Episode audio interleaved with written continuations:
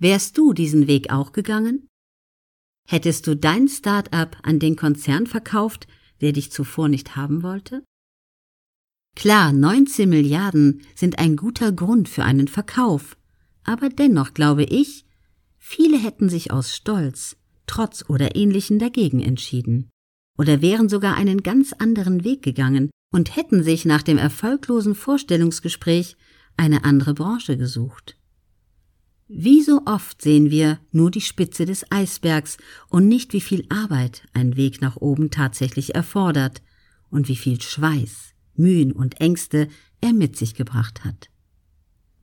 All dies wird dir auf deinem Weg auch begegnen, aber ich verspreche dir, dass wir uns mit diesen Widrigkeiten auseinandersetzen und dir einen Schlachtplan zurechtlegen, der dir hilft, sie zu besiegen. Dieses interessante Detail kennen viele nicht.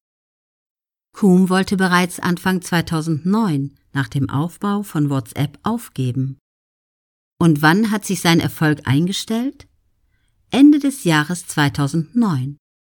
Auch hier hätten wahrscheinlich viele von uns bereits vorher die Flinte ins Korn geworfen, oder? Erfolg kommt nicht über Nacht und in der Regel auch nicht nach Wochen. Bei mir hat es lange gedauert, bis ich mich beruflich als erfolgreich bezeichnen konnte. Das lässt sich auch auf private Ziele und Erfolge übertragen. Einen Waschbrettbauch bekommst du nicht nach einmaligen Trainieren und eine neue Freundin lässt sich auch selten sofort herbeizaubern. Eine Frage, die ich meinen Mentis dann immer stelle, lautet, wie sehr willst du es?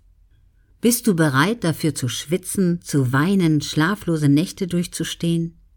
Die Frage kannst du leicht mit Ja beantworten, aber bist du auch wirklich dazu bereit?